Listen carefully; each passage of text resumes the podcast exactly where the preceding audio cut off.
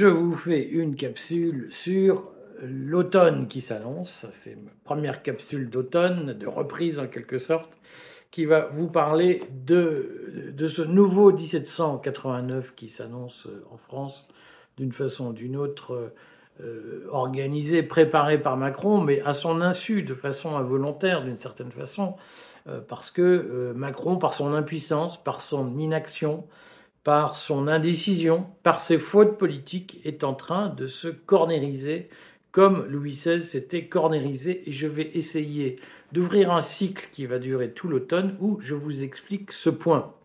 Euh, mais je commence tout de suite par deux choses. D'abord, je redis d'où je parle. Vous savez que le courrier des stratèges propulse, soutient la mise en place d'une liste citoyenne. Je ne sais pas si moi-même je serai candidat, mais d'une liste citoyenne aux européennes. Tout ça se fait notamment à partir d'un groupe Telegram. Abonnez-vous-y si vous voulez adhérer à cette démarche horizontale et non verticale qui se veut une démarche d'animation par le bas et, non pas de décision à partir du chef, comme ça se voit si souvent dans les partis. Euh, deuxième point euh, que je voulais vous dire, là je vais vous parler aujourd'hui d'un nouveau 1789. Cette vidéo parle des problèmes budgétaires et de la faillite de l'État, de la banqueroute de l'État qui se prépare probablement. Euh, elle ne parle pas des bienfaits ou des méfaits de l'ancien régime. Donc je sais que, euh, notamment sous l'effet de l'infiltration cognitive financée par Emmanuel Macron, un certain nombre d'entre vous fonctionnent en, pilotage automatique, si j'ose dire, comme dans la théorie du nudge. Ceux-là adorent euh, s'imaginer que eh bien, il suffit de répéter tout le temps les mêmes mantras pour que le monde change. Donc, je ne vous dis pas que l'ancien régime, dans cette vidéo, je ne dis pas que l'ancien régime est bien ou pas bien. Donc, tous ceux qui vont venir polluer le fil en pilotage automatique, avec Ah, vous parlez d'ancien régime, il faut dire que c'était bien, que euh, euh, le christian, l'Église va nous sauver, que euh, la subsidiarité de l'ancien régime et le corporatisme, c'était génial, que la République est une idée de franc-maçon qui euh, menace, qui veut la disparition de l'humanité. Vous avez le droit de penser tout ça, mais ce n'est pas le sujet de cette vidéo, donc si vous vous sentez obligé de raconter vos vieilles salades, je vous vire. Voilà. Je ne prends de commentaires que sur le sujet de la vidéo, et je le redis, de commentaires respectueux des personnes et pas euh, des machins inspirés, comme j'ai lu sur Jean Lassalle, par euh, l'opposition suscitée par Macron qui veut abattre Jean Lassalle. Je vire tous ces gens-là. Hein. Euh, je fais allusion à l'affaire Prouvez-nous que Macron n'est pas vacciné, sinon ça prouve que vous êtes un salaud. cette campagne montée par une opposition suscitée par Macron, c'est-à-dire financée, inventée par Macron, je la vire, je ne veux pas de ça chez moi. Voilà, ces préambules étant faits. Je euh, redis quelques petits points qui me semblent importants sur la situation d'aujourd'hui. C'est que vous avez vu avant l'été que les agences de notation internationales menaçaient de dégrader la note de la France parce que la France ne parvient pas à gérer ses finances publiques et notamment malgré des prélèvements obligatoires qui sont les plus élevés du monde industrialisé, malgré des dépenses publiques qui sont les plus élevées du monde industrialisé. La France ne parvient pas à délivrer un service public de qualité et elle est obligée d'emprunter considérablement chaque année pour financer les dépenses publiques, les dépenses de fonctionnaires, les salaires de fonctionnaires, les dépenses d'intervention dans tous les sens. Hein. Donc euh, l'an prochain, la France empruntera, euh, je crois, 280 euh, milliards, quelque chose comme ça, dans l'année, pour des dépenses d'environ 350 milliards de l'État. C'est-à-dire que, en gros, à 80%, les dépenses de l'État sont financées par la dette aujourd'hui et par la capacité de la France à s'endetter. C'est une situation qui est évidemment euh, extrêmement dangereuse. C'est une situation qui ne peut pas durer éternellement. Euh, c'est d'autant moins durable que comme les taux d'intérêt augmentent, eh le coût de la dette augmente et le budget de la France sera bientôt étranglé par le remboursement des intérêts de la dette. Donc cette situation, elle est extrêmement malsaine. L'État en France vit au-dessus de ses moyens et les Français, au fond, attendent de l'État des prestations au-dessus de leurs moyens. Et personne n'a le courage de le dire clairement, ni Emmanuel Macron, ni Marine Le Pen, qui a tendance à faire croire le contraire, ni Zemmour, qui lui dit mais regardez le problème c'est les étrangers, ni évidemment Mélenchon qui dit il faut augmenter les impôts, et euh, ni aucun homme politique n'est aujourd'hui en position de dire clairement en français on vit au-dessus de nos moyens, ça ne pourra pas durer. Et ça, cette incapacité à dire les choses, c'est un sujet, je vais y venir.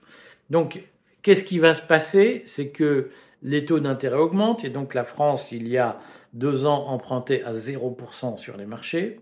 Elle, elle va emprunter à 3%, peut-être 4% l'an prochain. Et dès que la note de la France sera dégradée, le taux d'emprunt sera de plus en plus élevé et donc l'étranglement sera de plus en plus fort. Je sais que certains vont dire la solution c'est l'argent gratuit. Parce que c'est génial. Donc, la France emprunterait à 0% auprès de la Banque centrale, comme avant 73, gna gna gna J'ai fait une, au moins deux vidéos pour expliquer combien cette croyance magique est une idiotie. Regardez-les, s'il vous plaît. C'est épuisant de répéter toujours les mêmes évidences. Et je me souviens quand j'ai fait ces vidéos, des gens m'ont dit, on comprend pas pourquoi, parce que l'État emprunte à 0%, il, il emprunterait plus que d'habitude. Ben, la preuve, c'est que nous avons, à partir de 2020, emprunté à 0% et la dette a explosé parce que quand l'argent est gratuit, on emprunte beaucoup plus. C'est pour ça qu'on relève les taux d'intérêt. Réfléchissez, s'il vous plaît, 15 secondes être français, c'est réfléchir, c'est pas être avachi. Donc, vous-même, si on vous dit, si la banque vous dit, vous pouvez acheter une maison en empruntant 200 000 euros à 0,5%, vous emprunterez plus facilement vos 200 000 euros que si la banque vous dit c'est à 3,5%. Et donc, le taux d'intérêt détermine les dépenses que vous faites. Voilà. Et moins le taux d'intérêt est élevé, plus vous dépensez. C'est la même chose pour les États. Je sais que certains ont le fétichisme de l'État, c'est génial, il nous protège. Moi, j'ai quand même vu des mecs me dire sous le Covid, je ne me fais pas vacciner parce que ce qui a fait la dictature sanitaire, c'est l'État, c'est la sécurité sociale. Et quand on dit ah ben maintenant on va en tirer des conséquences, ah non l'État nous protège, ben, il vous a juste contrôlé et soumis à la dictature pendant deux ans. Il vous a tellement protégé que vous étiez plus libre. Bravo. Et maintenant vous le défendez. On peut rien contre ces gens-là peux rien contre les gens qui disent blanc un jour et noir le lendemain. Ce que je sais, c'est que l'État, ce n'est pas une, institution de charité. Si on dit à l'État, tu empruntes à 0%, les dépenses vont exploser. C'est ce qui s'est passé en 2020. L'État empruntait même un taux négatif, c'est-à-dire que les gens payaient pour acheter de la dette d'État et on s'est retrouvé avec euh, une explosion des dépenses et une explosion des déficits. Il se trouve que les taux remontent en ce moment et donc tout ce qu'on a emprunté, c'est le nœud coulant qui est en train de se refermer et la situation va donc devenir extrêmement compliquée. Il faudra de plus en plus d'argent pour rembourser les dettes qu'on a contractées pour financer le, quoi qu'il en coûte, tous les délires du Covid. Maintenant, il faut payer et ça va être douloureux. Personne ne vous le dit, mais ça va être douloureux. Et donc, ce qui est assez intéressant, et c'est là pour ça que je dis qu'il y a un point commun avec 1789. C'est que euh, les agences de notation, très réglo, ont prévenu au printemps que si la France ne taillait pas dans ses dépenses, eh bien, la note de la France serait dégradée. Donc, tout le monde a pris peur à Bercy. Je ne sais pas qui a piqué un coup de gueule en disant attention, le pire va arriver. Et du coup, à Bercy, au printemps, il y a eu la théorie du on va faire 16 milliards d'euros d'économies. Et on va, euh, le maire a dit, je demande à tous mes ministres de faire moins 5% sur leur budget. Ouais, Tintin. Trois mois plus tard, on voit le résultat. C'est pas 16 milliards d'économies en fait, c'est 4,8 milliards. Et aucun, aucun, aucun, aucun ministère n'a diminué ses dépenses les économies, elles ne viennent que de la suppression du bouclier énergétique, hein, du bouclier carburant. C'est la seule mesure, la seule réforme que le maire parvient à faire, c'est supprimer ça. Et côté emploi, il y aura l'obligation pour les bénéficiaires du RSA de travailler 15 heures semaine, Ce sont les deux seules réformes que le gouvernement est capable d'imposer aujourd'hui. Une réforme sur les plus pauvres, une réforme sur les plus pauvres. Quant aux fonctionnaires, le maire n'est pas parvenu à leur faire faire des économies. Voilà. Alors il a redit non, mais on va en faire les années prochaines. Il dit ça chaque année, il n'y a rien qui se passe. Ce mec est nul. C'est le pire des ministres de l'économie et des finances qu'on ait eu depuis au moins 70 ans. Hein. Alors donc, mais au MEDEF, dans tous les milieux parisiens, ah, le maire, quel excellent ministre, il, prend, il présente bien, il fait bourgeois, il fait petit marquis, euh, donc il est génial, il est d'une incompétence totale, mais comme toujours dans la France décadente, un incompétent qui présente bien sera toujours encensé, alors qu'un mec compétent qui présente mal sera complètement assassiné, euh, diffamé, calomnié, etc. Bon, bref, donc nous avons une brêle à Bercy qui est incapable de faire faire des économies à ses fonctionnaires. Et ça, c'est une situation qui est, euh, je dirais, balancée en trois temps. Il y a un constat, une conscience, une lucidité qu'il faut faire des économies, première étape. Il y a, deuxième étape, la volonté de faire des économies.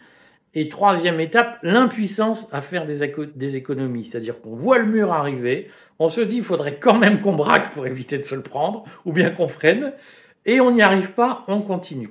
Et cette réflexion en trois temps, ou cet échec en trois temps, c'est quelque chose qu'on a connu en 1789 parce que euh, en, 1789, Louis XVI est conscient que euh, l'endettement, le surendettement de l'État à l'époque et l'obligation d'emprunter pour financer les dépenses de l'État, comme aujourd'hui, Louis XVI est conscient que ça le mène dans le mur. Et donc, il va nommer des ministres comme Necker qui vont préconiser un certain nombre de mesures. Les mesures que Necker préconise, c'est celles que le maire a préconisé, d'une certaine façon, au mois de, au printemps, c'est-à-dire il faut diminuer les dépenses publiques. À l'époque, Necker dit il faut tailler dans les pensions versées aux nobles. Je sais bien que plein de gens vont me dire ah, l'ancien régime c'était génial.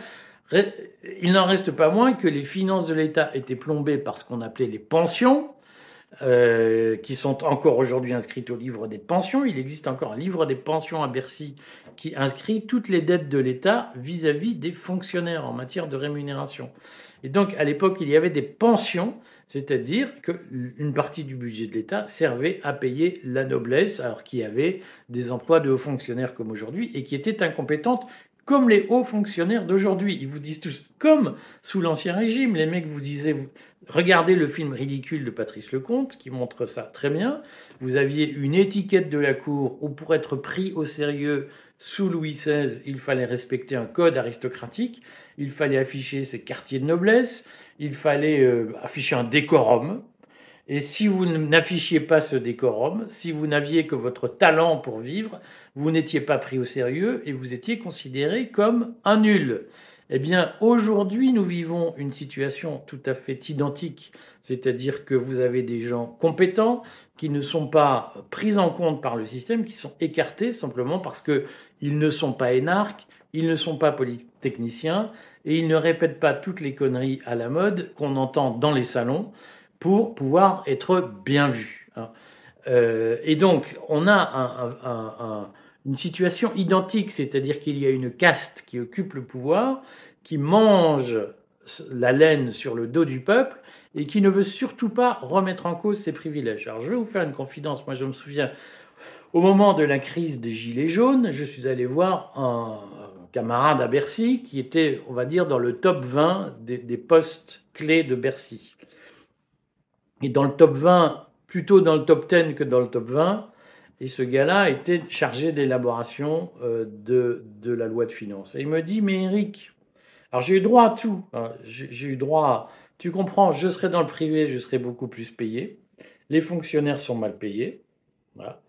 Euh, mais évidemment, on oublie de dire que les fonctionnaires sont garantis à vie, notamment, puis ils sont pas si mal payés que ça. Euh, et puis j'ai eu droit, de toute façon, maintenant il y a deux France. Il y a la France des Gilets jaunes, la France des petites gens, et il y a notre France. On voit bien que petit à petit ça s'écarte, et le gars me l'a dit les yeux dans les yeux. Eric, ce n'est pas nous qui ferons un effort pour réparer. Voilà.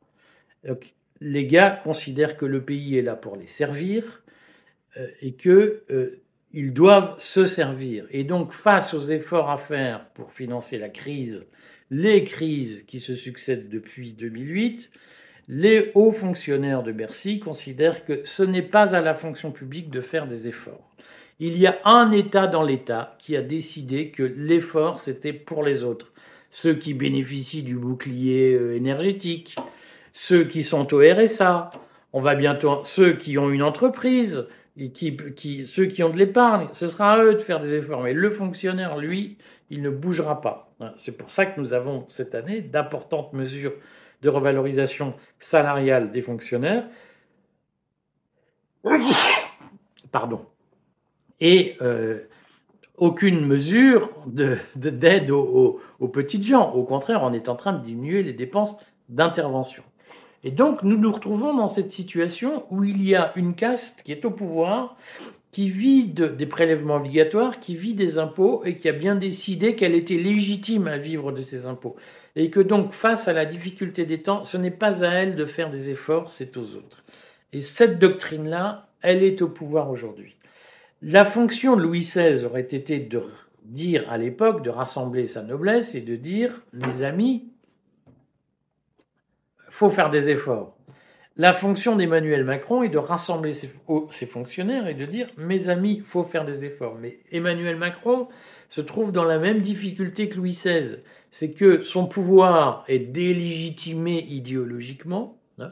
On rappelle que lorsque Louis XVI arrive au pouvoir, il y a déjà eu Rousseau, il y a eu Voltaire, il y a les sociétés savantes, il y a la franc-maçonnerie, et tous ces gens disent que le pouvoir, la monarchie de droit divin, n'est pas tenable, que euh, désormais c'est le peuple qui doit être souverain, c'est la théorie de Rousseau, hein, qui n'était pas franc-maçon, et euh, que d'une certaine façon, l'idée qu'un monarque puisse gouverner sans constitution, c'est-à-dire sans loi à laquelle il est soumis, n'est pas possible. Et parce que l'Ancien Régime n'a pas voulu l'entendre, l'Ancien Régime a sombré. Et Emmanuel Macron est aujourd'hui face aux mêmes contradictions, c'est-à-dire que alors que Internet permet des exercices de démocratie directe, Emmanuel Macron est en train de tortiller. Est-ce que je... ah non mais le référendum on peut pas. Ah non mais euh, euh, la rue ne peut pas avoir le pouvoir. Il l'a dit plusieurs fois. Le pouvoir n'est pas à la rue, le pouvoir est aux représentants élus.